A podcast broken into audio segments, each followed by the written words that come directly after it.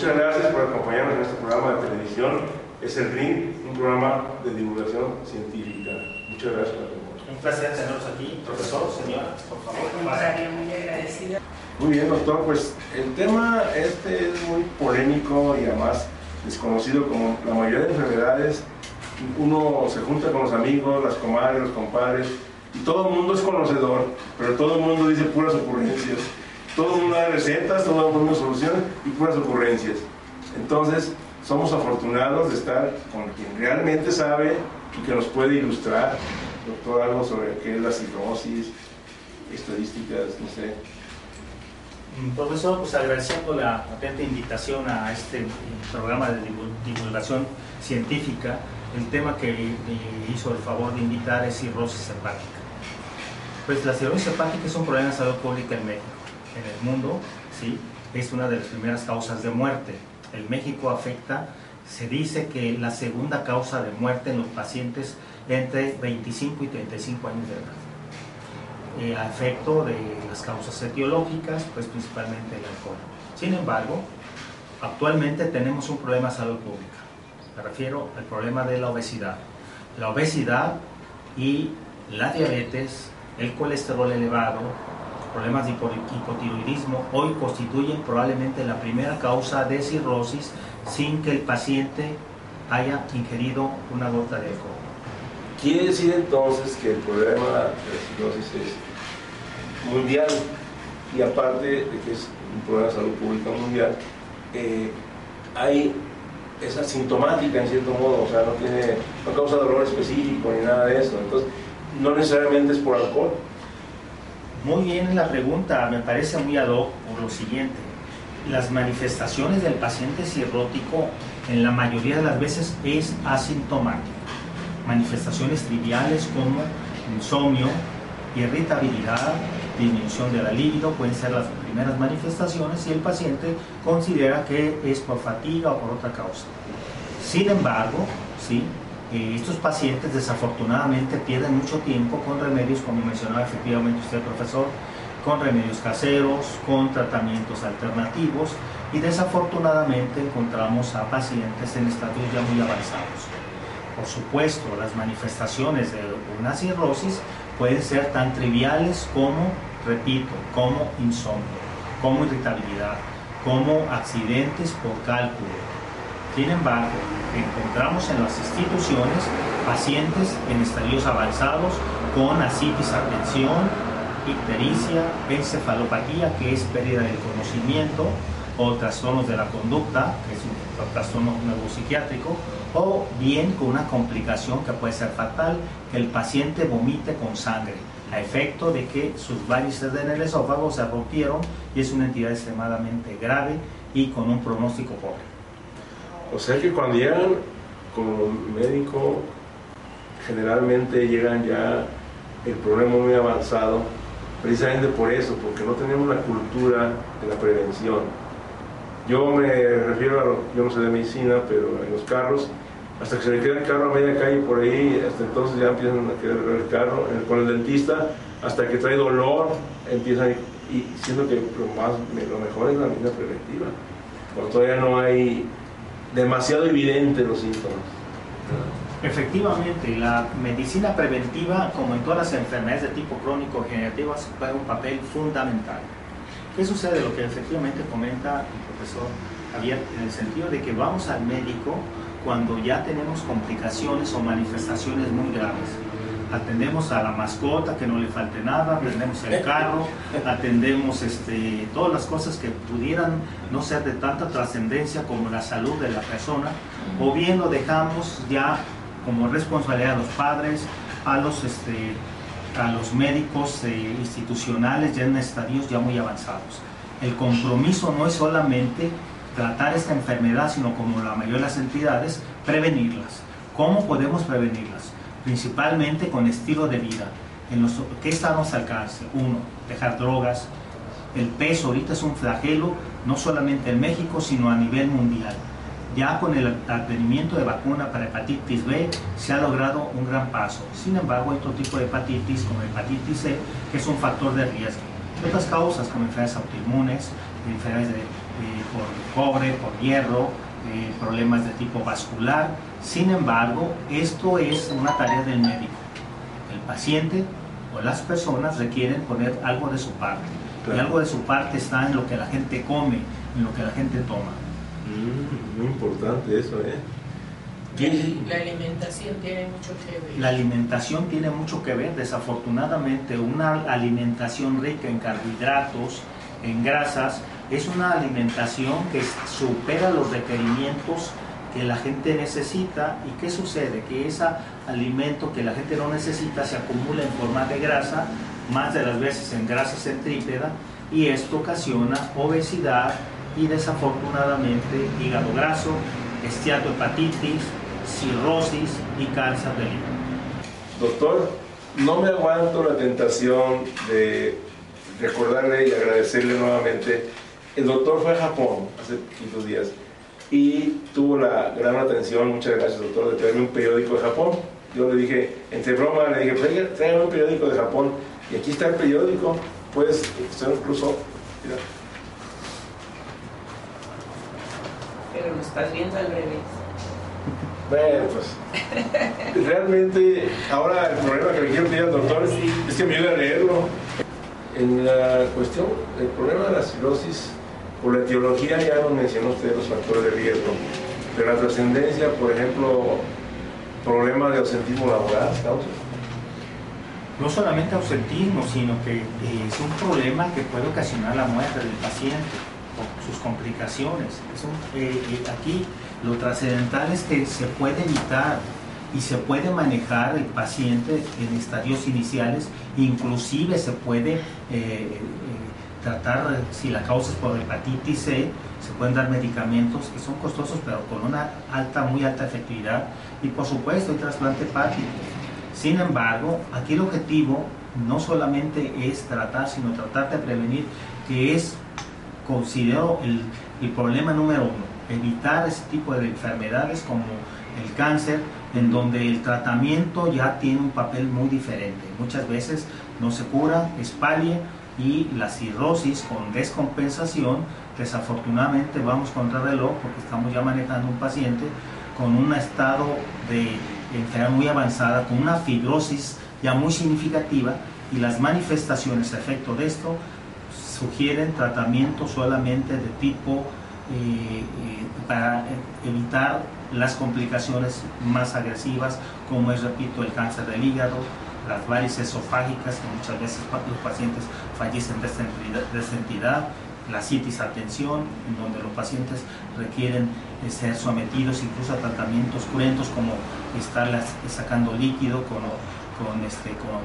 eh, paracentesis, eh, no solamente diagnóstico, sino tratamiento, dar eh, tratamiento para encefalopatía, porque el paciente eh, desafortunadamente es incapaz de valerse por sí solo y muchas veces incluso puede permanecer en coma hepático y el paciente está en una unidad de cuidados intensivos. Es que eso implica un gran gasto económico, tanto la familia como institucional, institucional también el gobierno. Es un gran gasto para la institución, dado que son pacientes cautivos, porque esta enfermedad no se cura.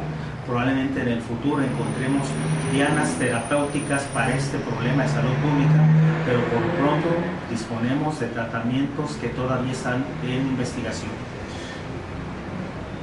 Ahí entra un papel muy importante la farmacología. Por supuesto, la farmacología, por supuesto, la terapia génica, por supuesto, el trasplante hepático, juegan un papel importante. Sin embargo, reitero, el, el papel de la prevención es fundamental.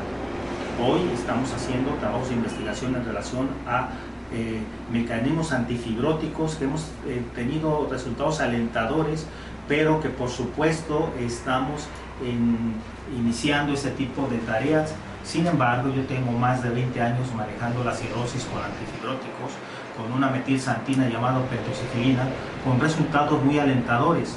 Pero por supuesto necesito un mayor número de pacientes para tener un eh, una conclusión objetiva. Los resultados son alentadores, como el trasplante hepático, como la terapia génica, que está también en desarrollo, y probablemente en los próximos años pudiéramos encontrar el tratamiento para este flagelo tan importante como es la cirrosis hepática. Bien, yo no podemos dejar de mencionar algo muy importante. Me comentaba el doctor que tiene un seguimiento en un tratamiento que es diseñado por el doctor a nivel internacional, está patentado por usted. Sí, eh, nos faltan más pacientes. Falta, ah, bueno, tamaño de la muestra. Así es. En cualquier diseño experimental, cualquier diseño experimental o diseño de investigación clínica, es necesario un tamaño de muestra que sea representativo de la población. Pero, eh, no sé si estoy equivocado, doctor, me estaba contando que algunos pacientes que tenían un pronóstico de vida de 3 años, eh, que le ha dado un seguimiento de 20 años. Así es. Una sobrevida. Así es. Y eso ya es, como dice el doctor, muy alentador. ¿Qué es lo que falta?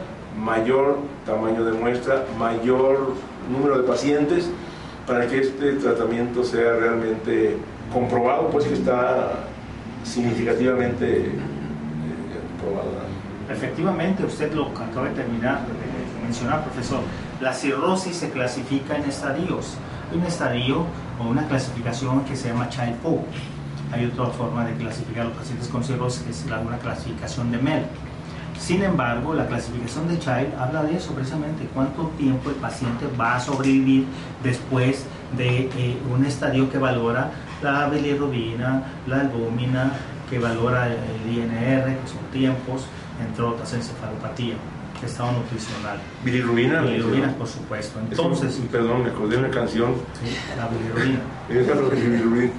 Entonces sería esa. Entonces, esta clasificación tiene tres letras A, B y C. Se dice que el paciente, por decir un ejemplo, que tiene una clasificación Child C, que es un paciente ya muy avanzado, que un 45% de estos pacientes va a sobrevivir solamente un año. Entonces, por eso es muy importante lo que usted acaba de mencionar. Sin embargo, por supuesto que existen otros factores que pueden acelerar este pronóstico o que pueden eh, modificar esta este, posibilidad de sobrevida.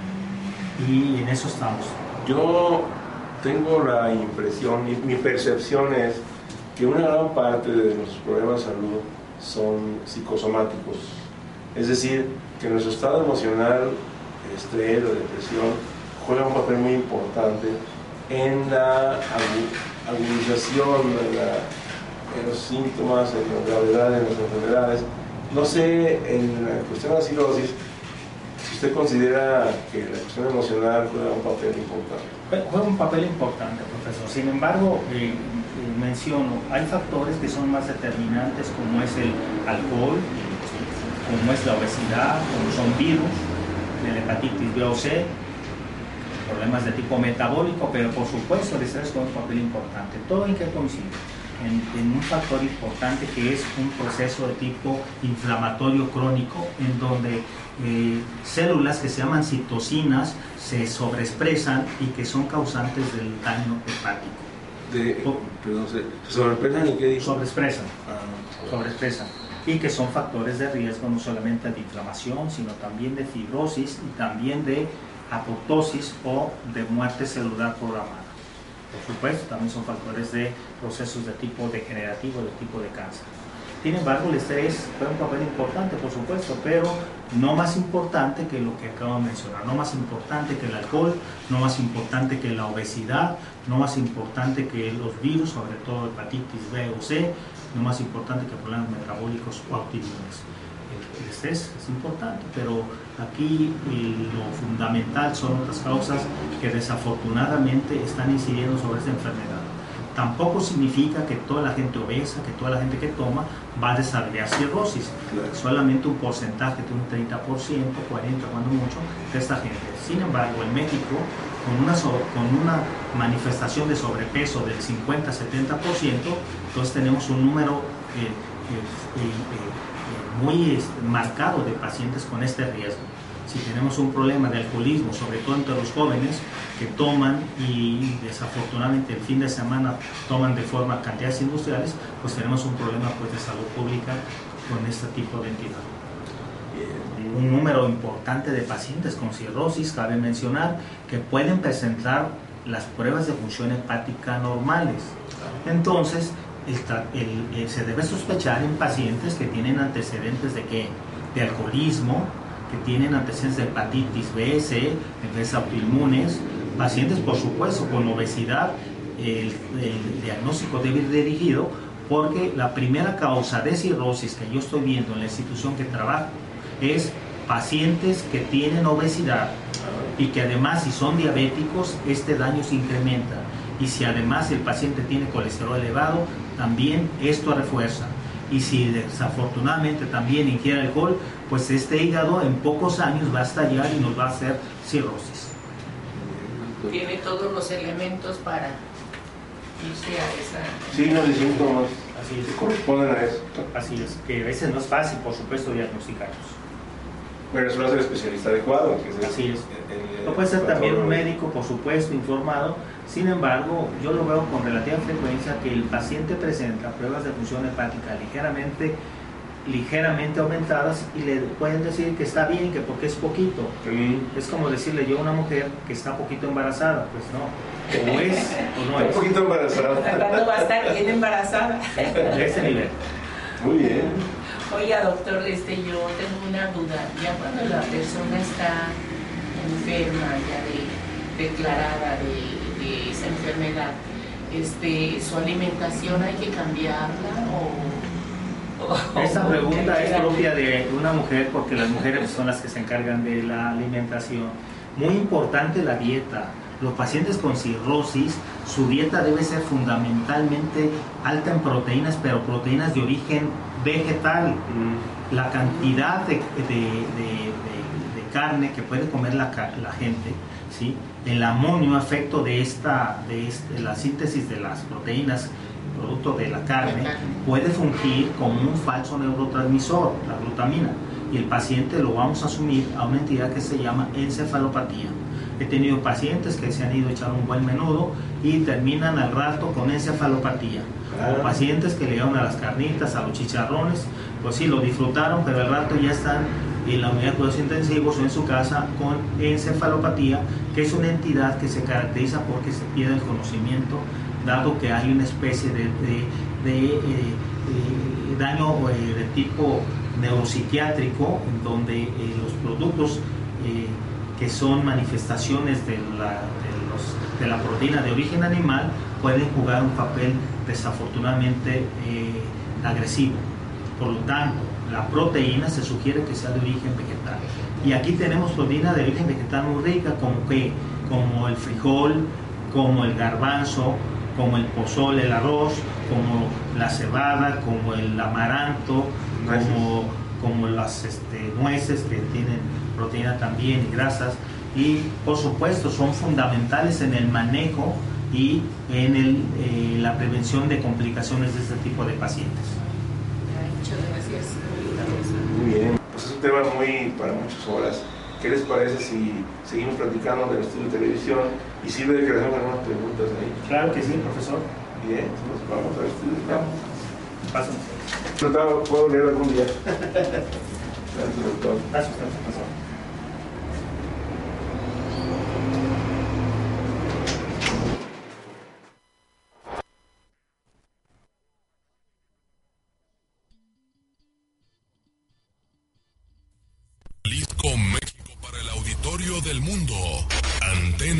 Noticias. Antena Noticias. Nuestras coordenadas. Antenanoticias.com.mx. Estamos de 9 a 10 de la mañana de lunes a viernes. Cuarto de guerra con Alberto Osorio.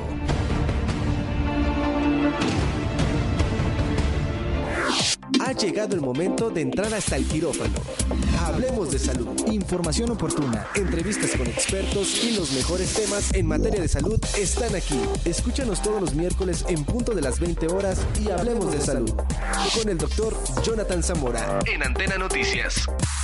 El primer y único espacio donde podrás saber más de la farándula. El mundo de la fama la vida de tus artistas favoritos. Entrevistas, cápsulas, noticias, deportes, conciertos y eventos especiales. Escúchanos todos los miércoles de 5 a 6 de la tarde en exclusiva por Antena Espectáculos.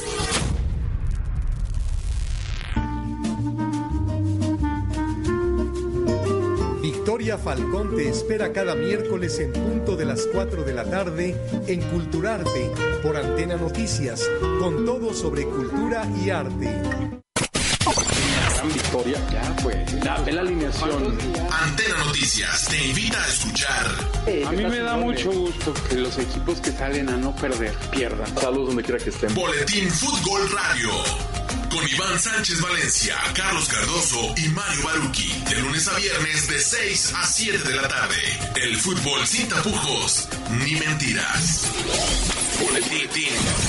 Fútbol.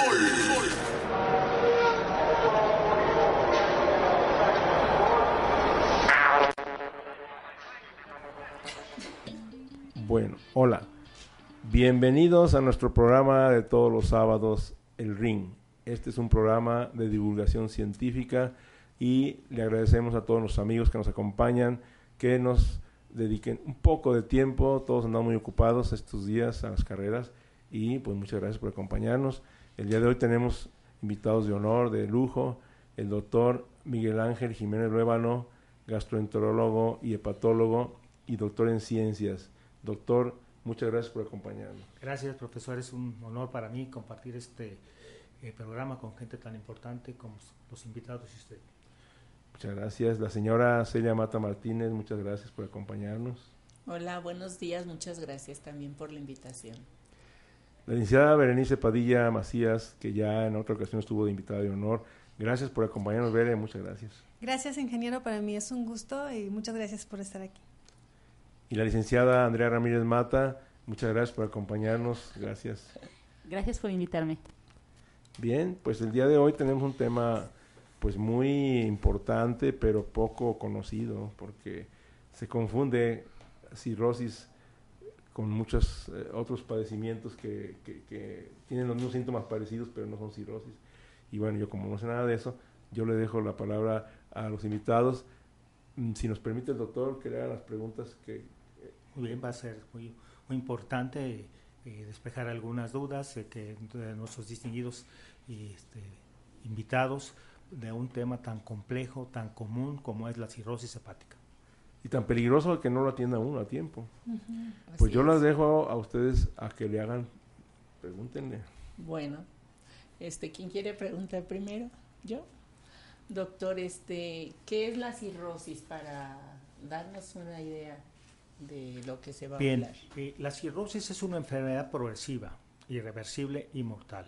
Es una enfermedad Perdón, que, irreversible y mortal. Irreversible y mortal.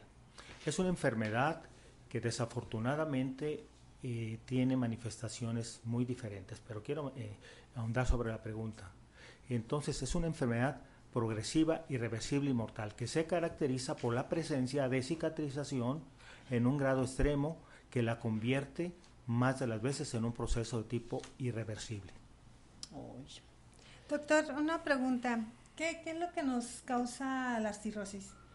La cirrosis, como problema, reitero, eh, de, eh, de, extremada frecuencia para nosotros, ¿qué factores están condicionando a esta enfermedad tan común? Bien, como antecedente, antes de, 1900, de, de 1990, todavía en el año 2000, la primera causa de cirrosis en el mundo era el alcohol. Tenemos actualmente un problema de salud pública que es el alcohol. Sin embargo, está incidiendo en nuestro medio también en el mundo una causa emergente que hace algunos años se llamaba cirrosis criptogénica, que es la cirrosis ocasionada por obesidad. Y si se asocia a este problema, obesidad, con problemas de colesterol elevado, con diabetes, con problemas de la tiroides o con algunos medicamentos, este daño se va a incrementar de forma, eh, de forma progresiva. Se estima que hoy y los próximos 10 eh, años, la primera causa de cirrosis en México y en el mundo va a ser la esteatopatitis. ¿A qué me refiero? Al famoso hígado graso inicialmente, después esteatopatitis, cirrosis y eventualmente cáncer del hígado. Entonces, en ese orden. Hoy, actualmente, alcohol juega un papel fundamental. Sin embargo, en el hospital donde yo trabajo, la esteatohepatitis es la primera causa de consulta por cirrosis. Luego, otras causas que hace algunos años eh, tenían un papel predominante, como es hepatitis por virus C en nuestro medio, en Asia y en África hepatitis B, y luego enfermedades autoinmunes, enfermedades metabólicas como hierro, como cobre, y una serie de trastornos vasculares que pudieran también incidir sobre este daño. Entonces, las primeras causas, repito, actualmente, sí, alcohol, esteatohepatitis, que es la primera causa que yo estoy viendo aquí en nuestro medio, virus, autoinmune y todas las demás, vasculares, metabólicas, obstructivas, entre otras. Este, Doctor, una pregunta, ¿qué tan, debido a esa situación, qué tan común entonces es la, cirrosis en México y en el mundo? Pues? Bien, la cirrosis ocupa hoy la tercera causa de muerte en general en los hombres de 20 hasta, hasta 44 años de edad. Algunos actores han mencionado incluso que entre los, los 25 y 35 años, pero eh, los, eh, de acuerdo al, al INEGI, la, la, tercera causa en México de cirrosis es la ocasionada entre la edad de 20 y 44 años de edad. Tercera causa. En el mundo se encuentra entre las primeras causas de muerte después de los problemas vasculares y los accidentes automovilísticos en gente joven. Entonces es un problema de salud pública. Lo tenemos de frente y desafortunadamente muchas veces no se diagnostica sino en estadios ya muy avanzados. perdón que interrumpa.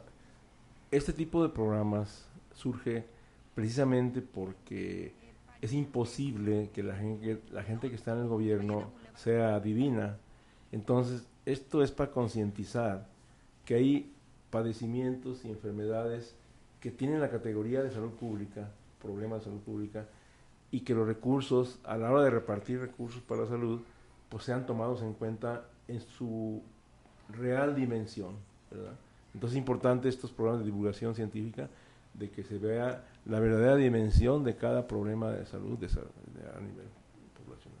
Y sobre todo son enfermedades completamente previsibles. previsibles. lo que dice el profesor muy cierto, son enfermedades de salud pública, pero que son completamente previsibles y entonces programas de salud de tipo eh, nacional deberían ser principales mecanismos para evitar ese tipo de patologías de tipo degenerativo. Y que a la larga eso ahorra muchos recursos al gobierno también. Por supuesto, esto, eh, eh, repito, si en el 2030 cirrosis por obesidad y diabetes va a ser la primera causa de cirrosis, los pacientes cirróticos requieren un tratamiento muy específico, son pacientes permanentes y que desafortunadamente son barriles sin fondo. gastos. Muy bien. Oiga, doctor, este ahorita estaba usted mencionando que la mayoría es gente joven. Es gente joven, pero ¿cómo se perdón, cómo se manifiesta esta enfermedad? Esa patología es de gente joven, efectivamente, en la etapa probablemente, no probablemente, más productiva de la, de la edad de una persona. Doble daño al, Así es, es una situación, pues, desafortunadamente, que se, tenemos que incidir sobre eso. Y luego, me comenta, eh, ¿qué manifestaciones? Esto es muy importante, ¿por qué? Porque la cirrosis se puede clasificar en compensada y descompensada. La mayoría de los pacientes que llegan a las instituciones de salud pública llegan en una fase muy avanzada. ¿Qué significa? Llegan con asitis, con encefalopatía, o sea que pierden el conocimiento o están en una condición de somnolencia, o con eh, temblores o con este, desorientación, o bien pueden llegar con la primera causa de muerte que es el sangrado de tubo digestivo alto manifestado con vómitos con sangre, o bien el paciente con los ojos amarillos o con alguna infección. Bien, este es un paciente descompensado que desafortunadamente nos está hablando de una enfermedad ya muy avanzada. Tenemos un problema serio que es el, la eh, manifestación de la cirrosis subclínica. Y una de las manifestaciones es la encefalopatía mínima. ¿Cómo se va a manifestar esta? Con pacientes que desafortunadamente pasan por alto en la mayoría de las instituciones. Me refiero a pacientes que presentan fatiga, insomnio, irritabilidad, que son manifestaciones de encefalopatía mínima y que pueden ser achacables a todas las causas que uno se imagina. Por lo tanto, muchos de estos pacientes, eh, el 24 hasta el 80% del paciente con cirrosis debuta con estas manifestaciones. Y bueno, son derivados para otros médicos, psiquiatras, eh, para eh, psicólogos, porque tienen irritación, tienen fatiga y le achacan a todo menos a su enfermedad de base. Cuando ya el paciente acude con manifestaciones ya más definidas, desafortunadamente el pronóstico es muy pobre. O sea que es más severo ya. Es una situación en donde incide pronóstico y, por supuesto, calidad de vida y también promedio de vida posterior a esa manifestación. Doctor, aparte de todos estos puntos que nos acaba de comentar, ¿hay algo más para que se haga para, para tener el diagnóstico? Sí, eh, muchos de los pacientes, desafortunadamente, que son sometidos a alguna cirugía, una colestectomía, el cirujano se da cuenta que el hígado está normal. Muchas veces me lo reportan de forma verbal. A mí me hubiera encantado que le tomara una biopsia porque ahí está el diagnóstico. Sin embargo, eh, ¿cómo se hace el diagnóstico? Eh, se puede hacer el diagnóstico, por supuesto, clínicamente, pero el apoyo fundamental pueden ser las pruebas de función hepática, como que mencioné hace un momento. Pruebas de función hepática, los estudios de imagen, como el ecosonograma. ¿sí? Hay un estudio muy específico que casi tiene la misma sensibilidad que una biopsia hepática, que es el fibroscan, que nos habla de daño hepático del tipo de inflamación y de fibrosis. Es un estudio muy, pero muy certero. El diagnóstico definitivo, por supuesto, es la biopsia. Pero hay un dilema muy importante, que un 30% de los pacientes con cirrosis presentan pruebas de función hepática normales. Por lo tanto, el médico muchas veces no sospecha. Y luego las manifestaciones son triviales como insomnio, impotencia, irritabilidad, cansancio, y entonces eso hace que el diagnóstico sea un poco eh, eh, más difícil de realizar. Este, una pregunta, ¿con qué médico o quién es el especialista que puede tratar la cirrosis? Bien. Ya una vez detectada. Sí, ya detectada, por supuesto, el gastroenterólogo sería una excelente opción. Lo puede manejar un, un internista, el gastroenterólogo. Un internista, por supuesto, con el conocimiento que se requiere y que le guste el tema. ¿sí? El gastroenterólogo, por supuesto, el hepatólogo sería el ideal. Sin embargo, en México hepatólogos no hay muchos pero un gastroenterólogo perfectamente, un internista también. Ya en situaciones más específicas, yo eh, sugiero que sea el hepatólogo. Me, me, refiero a pacientes ya con enfermedades ya muy avanzadas para ofrecer una calidad de paciente lo más digno posible. O sea, que esté la enfermedad ya bien declarada. Bien declarada, ¿por qué? Porque es la gente que eh, está más, un poco más actualizado en relación a nuevos enfoques terapéuticos, eh, pudiera ser una opción importante pero los médicos eh, generales están capacitados. El médico general puede ser el, primer el primer este, filtro, filtro para diagnosticar a esos pacientes. Okay. Gracias, doctor. Doctor, ¿y en qué consisten los tratamientos para esta enfermedad? Hace algunos, más de dos mil años, ya decían los clásicos que, el, que, la, que la medicina fuese tu mejor tratamiento. Y sigue siendo actualmente esto una regla el primer manejo debe ser la dieta. Un paciente con cirrosis no puede comer, comentamos hace un momento, cualquier tipo de alimento. Los alimentos procesados ricos en proteínas de origen animal deberían ser limitados. Medicamentos en general proscritos, excepto los que estrictamente se requieren. Por supuesto, el alcohol prohibido, ni, ni poquito, o sea, el alcohol ya, definitivamente nada. Y entonces ya el manejo debe ser encausado si el paciente ya está descompensado o bien eh, se han enfocado nuevas llanas terapéuticas actualmente y se considera que, la que probablemente la cirrosis y la fibrosis sea reversible. Estamos utilizando, como mencioné hace un momento, tratamientos antifibróticos con muy buen resultado.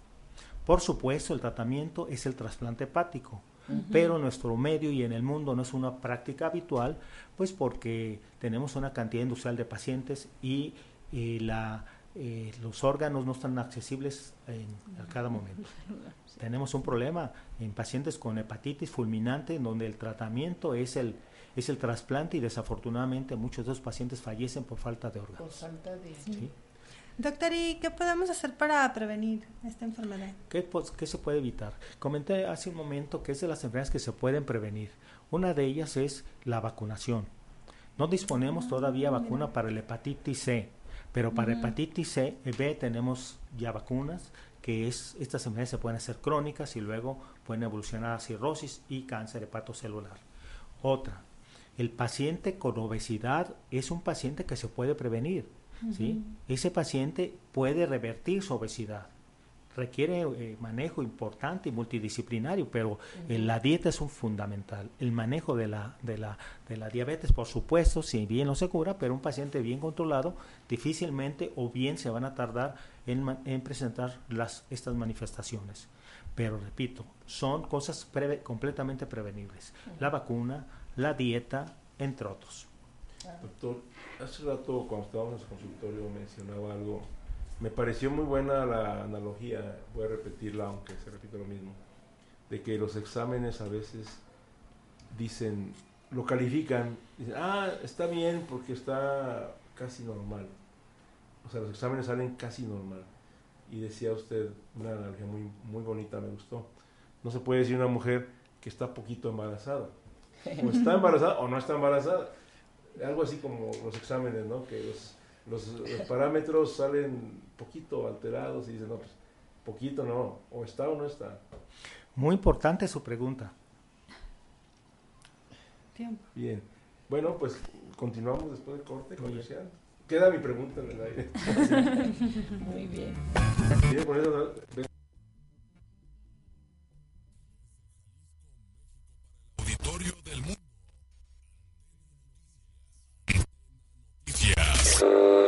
Nuestras coordenadas. Antenanoticias.com.mx. Estamos de 9 a 10 de la mañana de lunes a viernes. Cuarto de guerra con Alberto Osorio.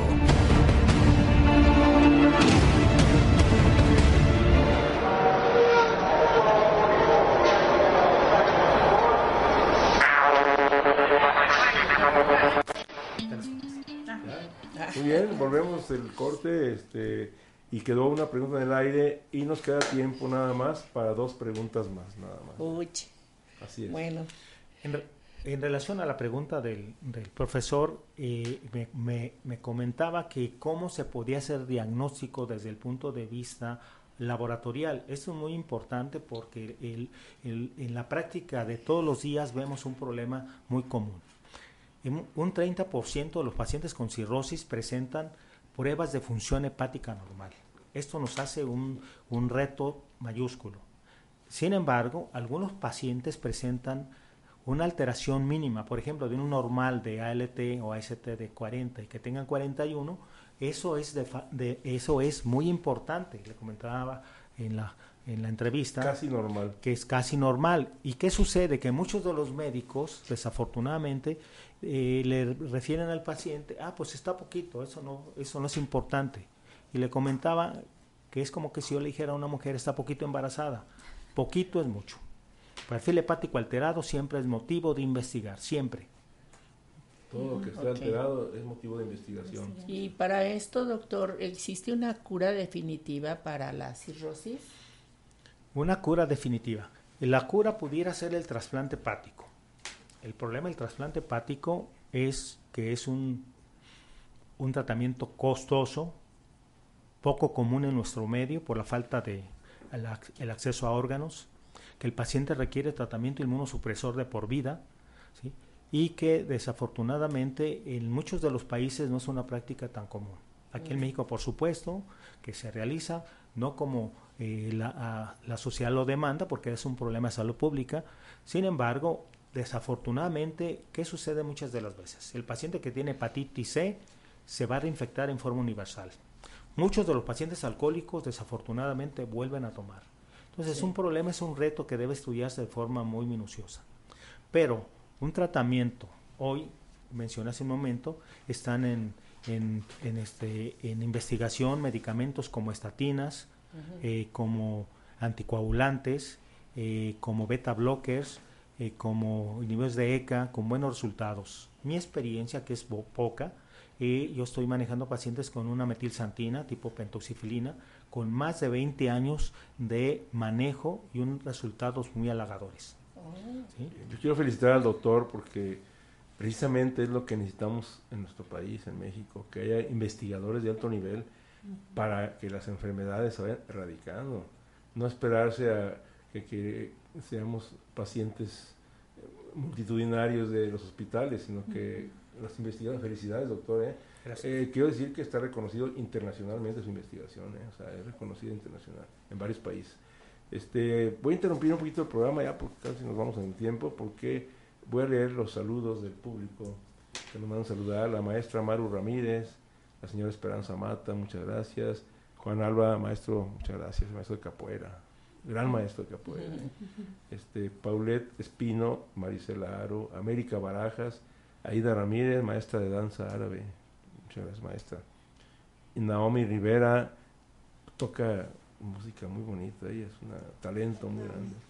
Y bueno, pues todos los saludos que de los amigos que nos acompañan, muchas gracias. Y este no sé, hay una pregunta recurrente, doctor, que me hacen que si usted da también además del hospital consulta particular, también da consulta privada. Sí, cómo no. Yo tengo mi consulta privada y con mucho gusto a sus órdenes. El teléfono, si usted me permite. Sí, cómo no. Sí, claro que sí. ¿Qué teléfono es? ¿Cuatro veces tres? Cuatro veces tres.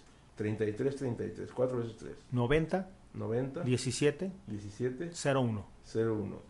33, 33, 90, 17, 01 con el doctor Miguel Ángel Jiménez Ruébanos, que yo ya he, visto con muchos amigos. Es una maravilla, doctor. Felicidades. Gracias, muchas gracias por ser. Un honor y merecido. Pues nos queda una última pregunta ya, por falta de tiempo. Se nos acabó el tiempo ya. Una última pregunta. Eh, no sé quién la quiera hacer. Quien quiera. Si quiere, licenciada. Este, doctor, ¿hay esperanza de, de, alguna vacuna, tratamiento molecular o terapia genética para, para erradicarla? Muy interesante la pregunta de la licenciada. Es un, son de las nuevas dianas terapéuticas en donde están enfocados los eh, múltiples estudios que se hacen sobre cirrosis hepática, terapia génica, eh, eh, trasplante de, hepatocitos, eh, antifibróticos, sin embargo, eh, son eh, de los ensayos que están en curso. Reitero, este, los tratamientos antifibróticos parece que juegan un papel fundamental y bueno, pues están, hay estudios sobre eso con múltiples tratamientos antifibróticos y yo estoy utilizando, reitero nuevamente, una metilsantina que se llama pentoxifilina con resultados muy alentadores. Muy bien, muchas gracias doctor. Un placer. pues muy bien. terminamos los programas ya. Este, el doctor este, se defendió. ¿eh? sí. doctor, ¿eh? Bien, pues terminamos el programa. El cierre es explicar por qué este programa se llama El Ring. Es una analogía como la lucha libre, ¿no? Los rudos contra los técnicos, los malos contra los buenos. Aquí en este programa confrontamos paradigmas, los círculos viciosos contra los círculos virtuosos. Y yo anoté uno aquí, dice, lo barato cuesta caro. Algunas personas gastan mucho de sus recursos en diversiones, paseos, y sacan en Facebook aquí en la playa y todo eso, pero no tienen recursos para vigilar su salud. Es decir, la gente regatea en hacer análisis periódicamente, la gente regatea, no quiere gastar ni con el especialista, y la frase esa que dice, me siento bien, ¿para qué voy con el especialista? No, precisamente es cuando debe ir uno con el especialista. Es cuando debe ir uno cuando se siente bien. ¿Para qué? Para seguir sintiéndose bien. Para vigilar qué peligro estoy corriendo yo. La nueva medicina no es como antes. La medicina nueva es ver qué factores de riesgo estoy viviendo. Por ejemplo, usted está manejando mucho en su computadora muchas horas. Usted está trabajando en una empresa donde trabaja con asbesto, sustancias químicas, y eso, aunque se sienta bien, está viviendo factores de riesgo. Se va a enfermar. Por lo tanto, la medicina preventiva es prioridad actualmente. Es decir, yo debo de vigilar mis hábitos, los lugares, lo que como, lo que ya dijo el doctor, la importancia de la comida. El alimento. Para seguir sintiéndome bien. ¿Para qué esperarme a tener una gastritis, una cirrosis? Para ir apenas con el doctor. Y como otra frase que mis compadres dicen, ahora sí me voy a cuidar Ahora para, ya para que se cuida si está bien malo, ¿no? Es el círculo vicioso. Hay que invertir en nuestra salud. No es gastar, es invertir, es una inversión. ¿Cómo voy a invertir en la salud? Bueno, una asesoría. Yo creo que todos, todos necesitamos, por ejemplo, un psicólogo. Ay, todos se nos mueve el piso. Ah. No, todos tenemos conflictos de trabajo, de problemas, hasta en la calle que un camionero, perdón, una persona con todo respeto, alguien que trae un vehículo, ¿no? Que quiere atropellar o gente que le echa problemas, broncas viales, todo. Hasta el trabajo, que alguien quiere hacerme grilla en el trabajo, en la familia, eh, todo eso, necesitamos un psicólogo, necesitamos un gastroenterólogo, un hepatólogo, aunque yo me sienta bien decirme, ¿cómo puedo seguirme sintiendo bien, doctor? Que Ah, nos bueno. cure la bilis. No. Ah, consejos de alimentación, consejos. Tengo varios amigos con el doctor que están felices porque les ha cambiado su vida, ¿eh? más calidad de vida. Gracias. Eso es lo importante. Más Es calidad. un de círculo vicioso. Gastar en diversiones, en paseos y no gastar en nuestra salud. En prevención mismos, de nuestra salud. que Vigilar. somos- Que somos lo más importante, ¿verdad? Lo más importante, ¿verdad? vigilar nuestra- Y el círculo virtuoso es no esperar a sentirse mal para invertir en la salud. ¿Cómo? Vamos con el especialista, aunque me sienta bien, que me diga cómo seguirme sintiendo bien. Y como no tengo yo problemas todavía graves, pues es fácil de resolver cualquier problema, o más bien de prevenir. Ahí en medicina se llama etiología. Etiología son las causas de las enfermedades. Oh, Todas las enfermedades tienen etiología o una historia natural de la enfermedad o factores de riesgo, como queramos llamarle. Factores de riesgo, etiología o historia natural de la enfermedad. Entonces la, la historia natural de la enfermedad va evolucionando de cierta forma y en qué etapa estoy yo. ¿Sí? Muy bien. Eh, los signos, síntomas y exámenes periódicamente, esto es una inversión en nuestra salud. Soy fanático yo de la cuestión clínica, doctor, pero a veces clínicamente no se detectan cosas. Pues ese es el círculo vicioso y círculo virtuoso.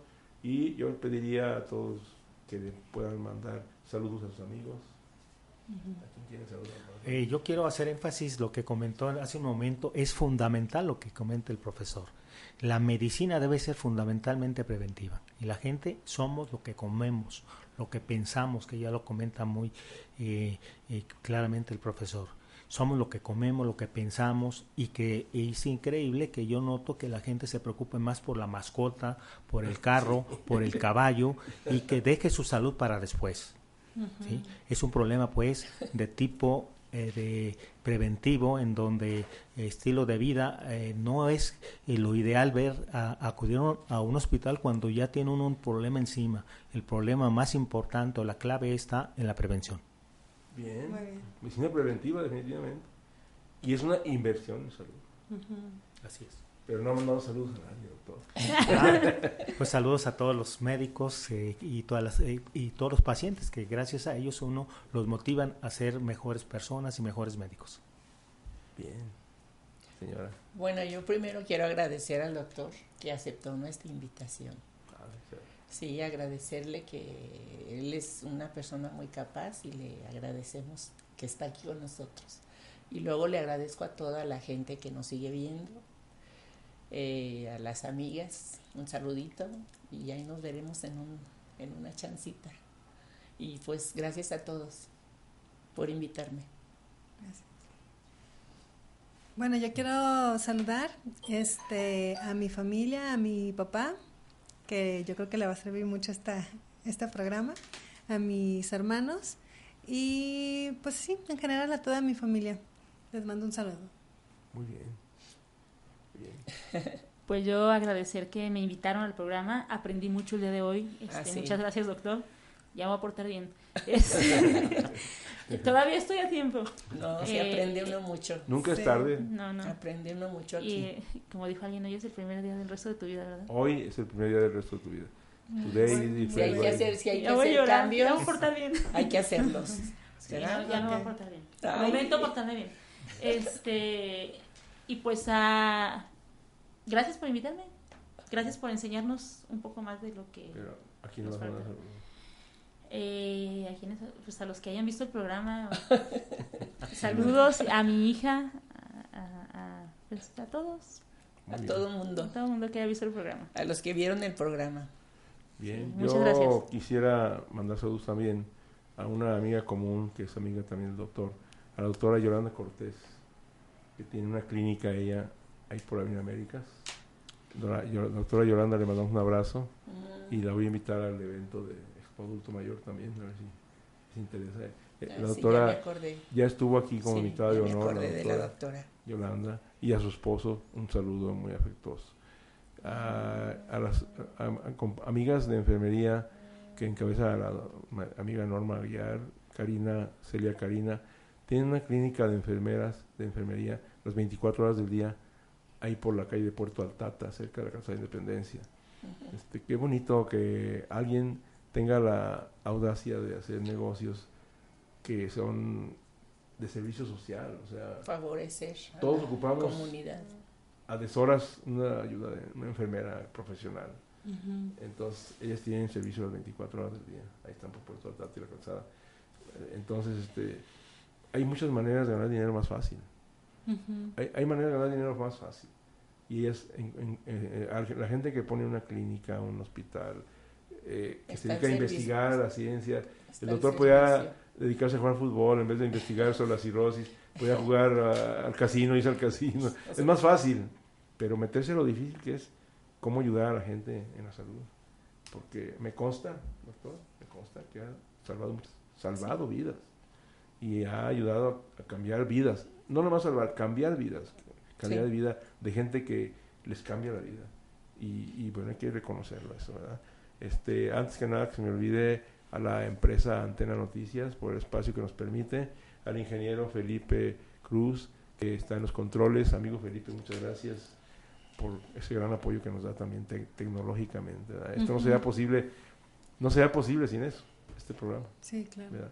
Y pues a todos los amigos que nos acompañan y que nos permiten este, in- incursionar en su espacio de su vida, de su familia, de su casa. Y los invitamos a un próximo evento, el Expo Adulto Mayor, el 29 y 30 de agosto. Esto, eh, de, vamos a dar conferencias de, de medicina y todo. Ahí va a estar el doctor también. ¿no? Con mucho gusto. Pues muchas gracias a todos y los esperamos el próximo sábado, como todos los sábados, de 12 a 1 en este programa El Ring, programa de divulgación científica. Nuestro tema de dentro de 8 días es la granada y sus poderes antioxidantes, el poder antioxidante de la granada y sus derivados. sí, va a estar muy, Muy interesante. muy interesante. Este lo grabamos en Ciudad Guzmán, fuimos ahí entre los árboles, Ah, ahí qué andamos, rico. entre los árboles andamos entre las granadas y todo. El empresario muy destacado Gerardo Álvarez, muchas gracias Gerardo, Aquí- el sábado nos vemos. El sábado. Muchas gracias a todos. Gracias. Hasta luego. Gracias.